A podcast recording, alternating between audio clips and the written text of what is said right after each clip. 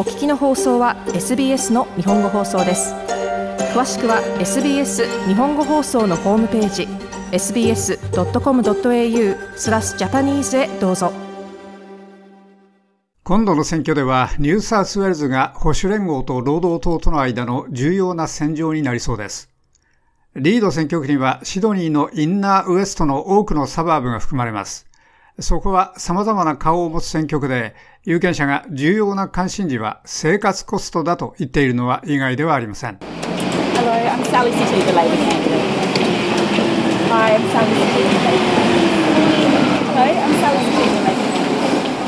リードでの選挙運動は毎日早朝の光の中で始まります。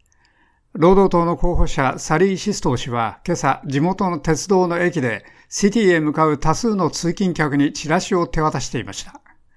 彼女は彼らに英語で挨拶しています。Hello, how are you going? Sally, isn't it? Yes. Best of luck. Thank you so much. Have a good day. そして中国語でも。你好，我是工党候選人 Sally City。シストー氏はラオスから脱出した両親の娘です。今、彼女は国会議員に立候補していますが、彼女の選挙区の有権者は金銭的なピンチを感じ続けています。彼らはそれを毎日感じていますし、彼らは消費者物価指数を見なくても、それがどのくらい悪いかがわかります。彼らはチェックアウトやガソリンスタンドでそれを感じていますし、チャイルドケアの料金を払うときにそれを感じています。シストー氏でした。生活コストは全国で主な選挙問題になりました。レストランのオーナー、ジューン・ニュー氏は、彼のビジネスはまだ苦しんでいると述べました。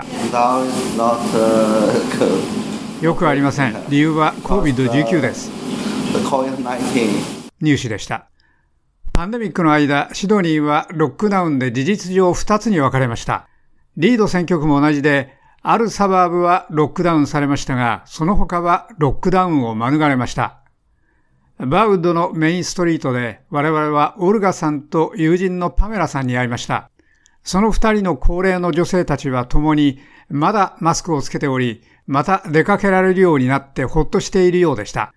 オルガさんはロックダウン中はずっと特に辛かったと述べました。大変です。ジムへ行くことさえできませんし、家にいなければなりません。若い人たちよりも私たちにとって悪いです。しかし何とかしました。そうでしょう。一日中家にいました。家にいるのは退屈です。オルガさんとパメラさんでした。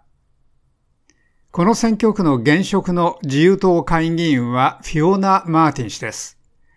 彼女は2019年選挙の意外な当選者の一人で、元自由党下院議員のクレイグ・ローンディ氏の後継者です。彼女はシストー氏と同様街頭に出て、賑やかな交差点の近くでチラシを配っていました。Hello, I'm Fiona Martin. I'm your federal member. Oh, lovely.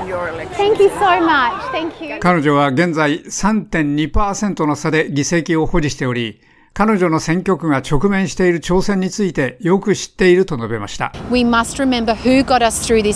我々はこの困難な時に誰が我々を導いてくれるかを忘れてはなりません。それはオーストラリア史上最も困難な時の一つです。我々は回復の軌道に乗っています。マーティン氏でした。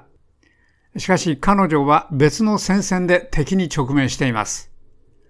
無所属の挑戦者ナタリー・ベイニ氏は去年自由党を辞めており、今彼女は有権者に労働党をマーティン氏よりも上の優先順位にするよう指示しています。私は私の優先順位について多くの問い合わせを受けました。私は初めから私は地元のコミュニティのために最良の解決策を提供できると思うので立候補していると言ってきました。私以外では、私が当選しない場合、私が地元のコミュニティに重要だと思う多数の要素を考えなければなりませんでした。その候補者の人格、彼らのリードへのコミットメント、リードでの彼らのボランティアサービスの履歴などです。ナタリー氏でした。マーティン氏は無所属は邪魔にはならないだろうと述べました。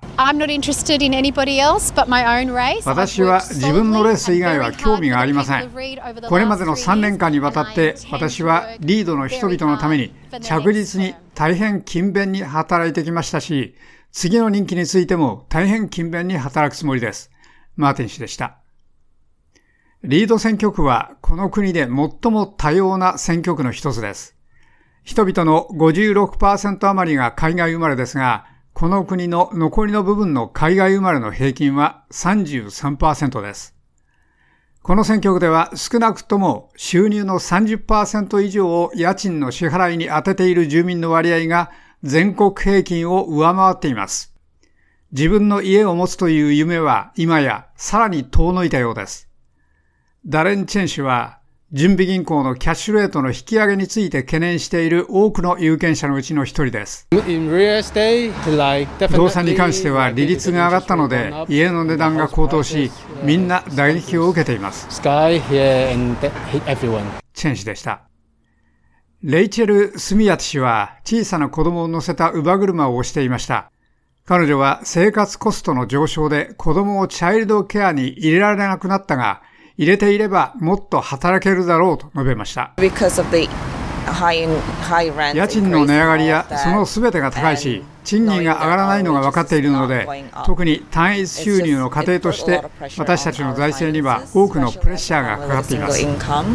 住谷氏でした。そして国の大部分と同様、リードのコミュニティは食品価格の上昇のコストを感じています。中小食料品店のオーナー、グレゴリー博士は、最近の洪水が在庫に影響したと述べました。気候変動がちょっと影響し始めています。これはすべて地元の農産物です。前にその大雨が降った時、事実上全く何もなくなりました。すべてが流されてなくなりました。